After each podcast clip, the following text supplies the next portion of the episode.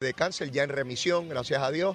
Eh, venga, venga para acá, mire. Llegó el gran día, el gran día. Hoy es Uniendo Cabezas por los Niños de CAP, la popular afeitada masiva y donación de cabello a beneficio de los niños pacientes de cáncer del Hospital Pediátrico. Te esperamos en el Coca-Cola Music Hall de, de 8 de la mañana a 5 de la tarde. Nos acompañarán nuestros capitanes Tito Trinidad y Denis Quiñones.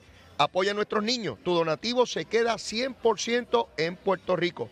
Uniendo cabezas por los niños de CAP.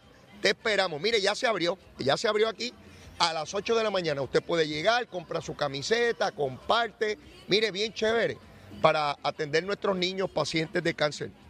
Son niños, son pacientes pediátricos. Es nuestro futuro. Imagínese usted una persona mayor enfrentar un diagnóstico de cáncer. ¿Qué será un- una criaturita? Que, necesita ese apoyo y esa ayuda. Así que todos para acá. Eh, de igual manera, quiero enviar mi, mensaje de, de solidaridad, de apoyo a la buena amiga y compañera de Nación Z, Saudi.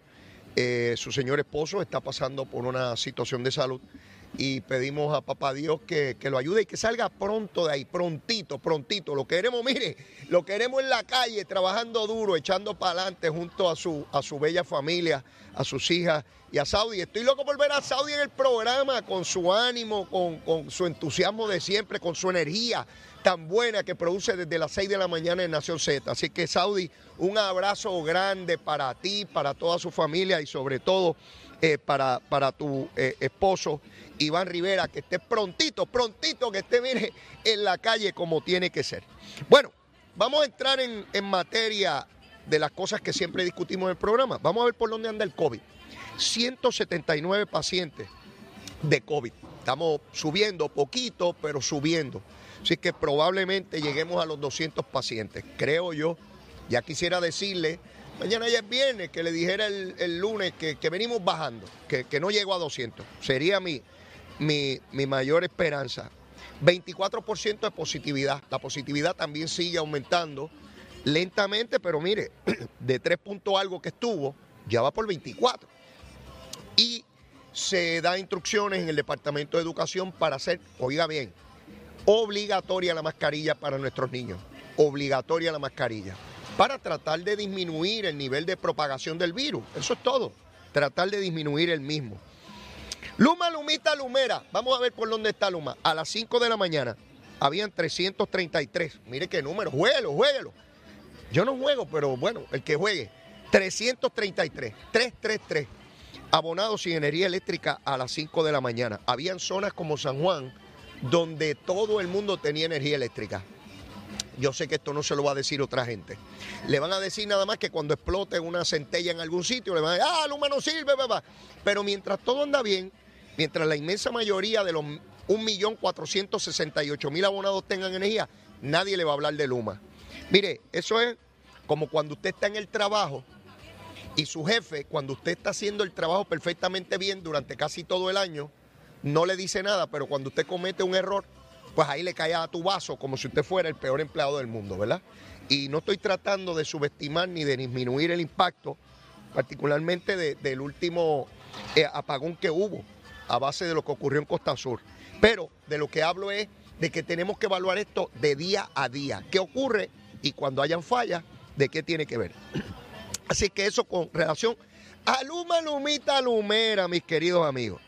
Mire, hoy veo un titular en el periódico El Nuevo Día que la guagua blindada de, de Rosselló y ponen el apellido Rosselló bien grande ahí. Y la guagua blindada y recuperaron los 170 y pico de mil y qué veo qué cara. Qué tremendo es usar el apellido de Rosselló. Mire, cuando sectores de opinión pública quieren que usted caiga en desgracia, no hay quien lo salve, ¿sabe? No hay quien lo salve. Hasta su familia va a renegar de usted.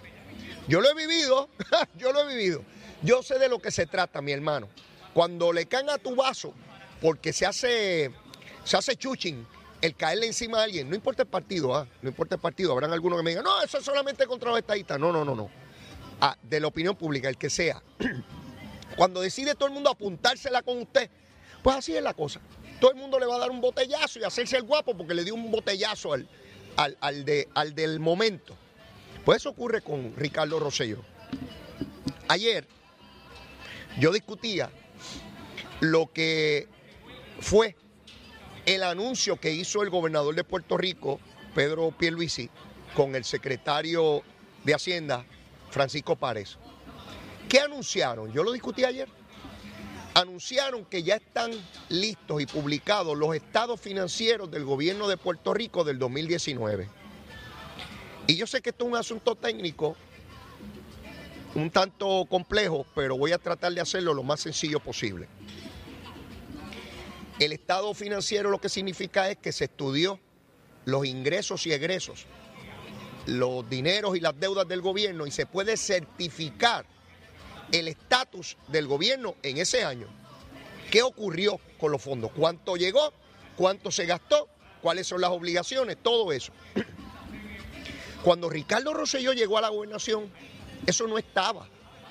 Eso es parte de los problemas que tuvimos para llegar a la quiebra, que aquí nadie sabía ni cuánto se ganaba, ni cuánto eran las deudas, las agencias de gobierno tenían distintas cuentas. Hubo cuentas que se descubrieron cuando llegó la Junta de Supervisión Fiscal, que nadie sabía.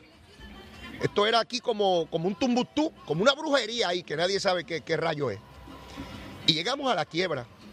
Y una de las primeras iniciativas y más rigurosas que estableció Ricardo Rosselló era que había que darle prioridad a los estados financieros del gobierno. Y se dio paso a eso. Y pidió celeridad, prontitud, agilidad en lograr ese objetivo tan importante porque era la manera de demostrar, mire, esto es lo que nosotros tenemos, estos son nuestras deudas, nos vamos moviendo, vamos a llegar a los acuerdos, vamos a, llegar a, reestructurar nuestra deuda y así volver al mercado de bonos y volver a a, lograr obtener dinero prestado para financiar la obra pública, que es como funciona el gobierno. Ese estado financiero del 2019, del cual Pedro Pierluisi habló y el secretario de Hacienda, es el estado financiero que corresponde al último año de Ricardo Rosselló. En ese estado financiero, la entidad que acredita, que audita, que evalúa ese estado financiero eliminó una cláusula, una expresión que hacía al final del mismo, que estaba en estado financiero de años anteriores, y era que podía haber la dificultad del gobierno de no poder operar. O sea, el que veía el estado financiero decía, mire, estos son los números de este gobierno, pero este gobierno en cualquier momento puede dejar de operar porque no es. Eso se eliminó en el estado financiero del 2019. ¿A quién se lo debemos? A la gestión que hizo Ricardo Rosselló, que hizo los ajustes gubernamentales. Eso no se lo van a decir en otros programas, no, mire, no, allí le van a decir que eso es un hijo de, de, de, de, olvídese, eso es una barbaridad.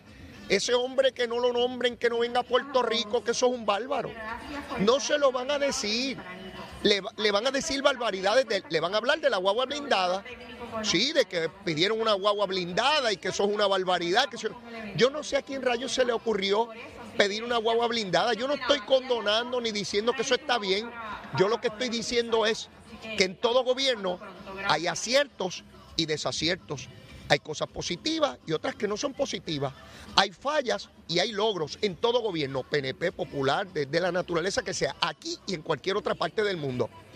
Pero yo no vi ayer grandes titulares de prensa, radiales, televisivos, de redes sociales, reconociendo el logro inmensísimo de ese estado financiero del 2019 y señalando quiénes fueron los responsables de que eso se lograra. No, no, eso no lo van a ver. No, hay que ponerle grandes titulares cuando es la guagua blindada, seguro y que si el policía, y que si aquello, y que si lo otro. ¿Ve? Porque estamos en una sociedad donde te declaran o todo bueno o todo malo. Ustedes no se han fijado en eso. Esta sociedad es de polo. O usted es todo bueno, belleza, pulcritud, impoluto, usted es impoluto. No se le pega ni el COVID. O usted es una cosa terrible, la maldad. Usted es la cosa tenebrosa, la cosa peligrosa. Fíjense, póngase a evaluar a, las figuras públicas. Van de un polo a otro. Y yo no evalúo las cosas así. Todo el mundo. tiene cosas positivas y cosas negativas, por lo menos desde el punto de vista de quien lo evalúa. Yo no he conocido a nadie estrictamente tenebroso de funcionarios públicos. Hay algunos que tienen aciertos, otros más desaciertos, eh, como corresponda. Pero esta cosa de criminalizar los seres humanos, donde se es incapaz de reconocer nada, mire, ya se reestructuró la deuda. Y se reestructuró la deuda, particularmente en este cuatrienio, gracias a un gobernante como Pedro Pierluisi. Y no me voy a cansar de decirlo. Si Pedro Pierluisi llega a ser un gobernador de choque, prepotente, creído, malcriado, irrespetuoso, jamás se hubiese logrado la reestructuración de la deuda, porque hubiese estado peleando con Tatito y Dalmau todos los días. No, que tú eres un bandido, no, que, que tiene que prevalecer mi punto de vista. Estarían peleando todos los días. Sin embargo, el tener ese sentido de responsabilidad, de no buscar protagonismo, de ser diplomático, de procurar el diálogo, el entendimiento, las áreas de consenso, permitió que el proyecto legislativo más importante probablemente en décadas, que era reestructurar esa deuda y empezar a sacarnos de la, de la quiebra, se lograra en este cuatrenio. Sin embargo, tenemos que reconocer todos los que estuvieron antes y dieron pasos importantes y decisivos para ese logro. Y uno de ellos es lograr los estados financieros. Y ese del 19 se logró gracias a Ricardo Rosselló.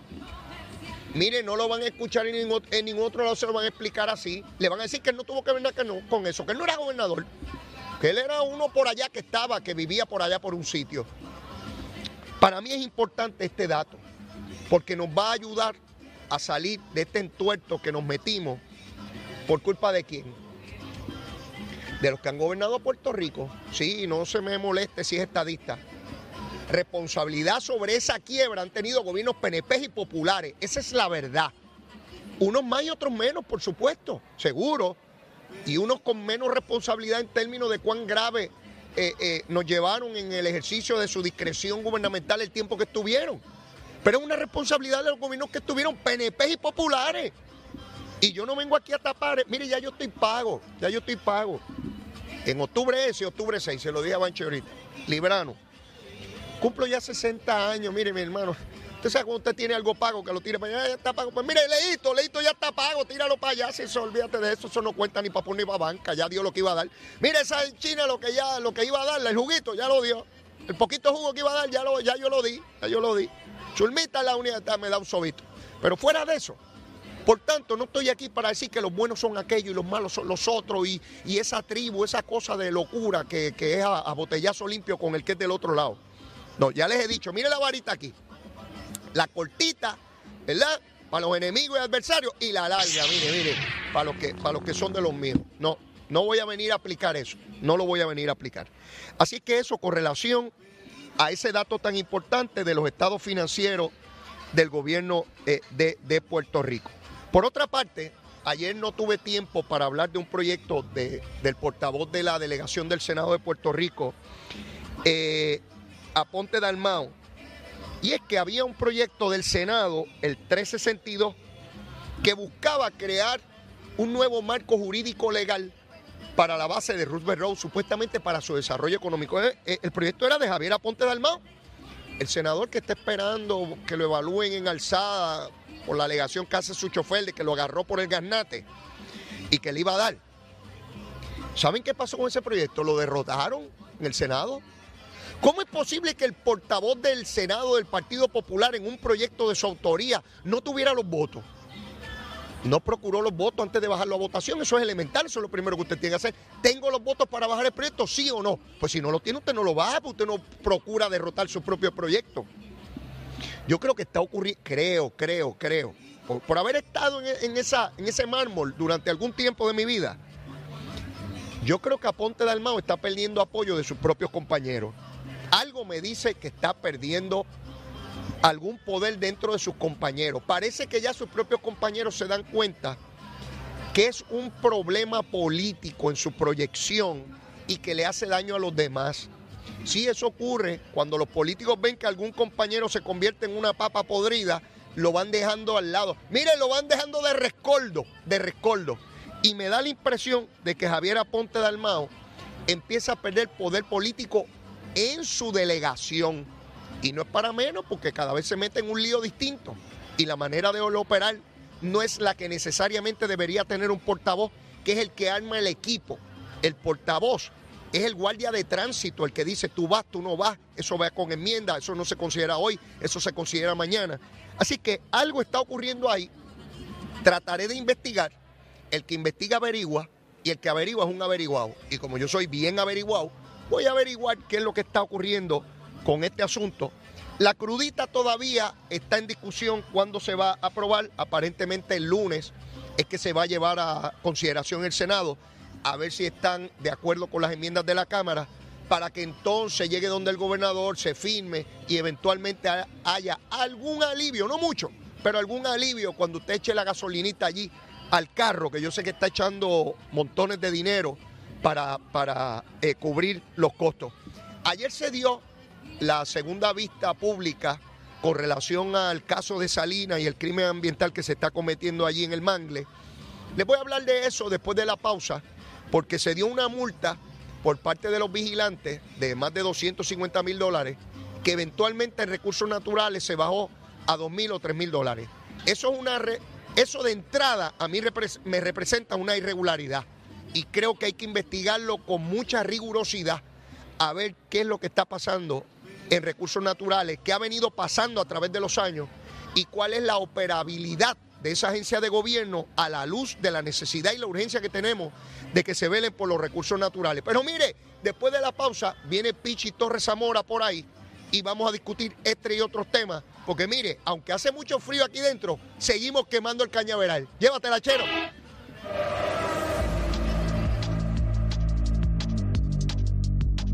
Buenos días, soy Carla Cristina informando para Nación Z Nacional. En el tránsito continúa el tapón en la autopista José Diego desde la zona del peaje de Bucanan hasta el área de Santurce hacia la entrada al túnel Minillas y están congestionados varios tramos de la carretera número 2, la PR5, la 167 y la 165, todas estas en dirección a San Juan, así como las avenidas Lomas Verdes y Las Cumbres en tramos de Bayamón, Guaynabo y Cupey en su trayecto que culmina en Trujillo Alto. Semipesado el expreso Valdoriete de Castro en, en el área de Carolina y congestionados también también algunos tramos de las avenidas Campo Rico, Ramal 8, Paseo de los Gigantes y la 65 de Infantería y Cómodo el Expreso de Trujillo Alto en dirección a Río Piedras, ataponada la autopista Luis Aferré en el área de Monteedra hasta la zona cercana al Centro Médico y semipesada la 30 en un tramo de Caguas en dirección, en un tramo de Gurabo, en dirección a Caguas. Más adelante actualizo esta información, ahora pasamos con el tiempo.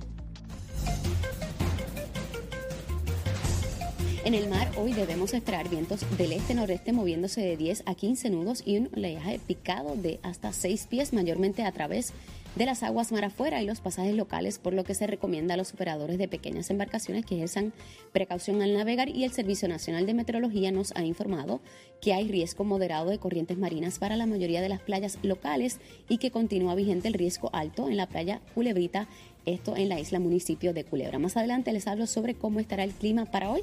Para Nación Z Nacional les informó Carla Cristina. Les espero en mi próxima intervención.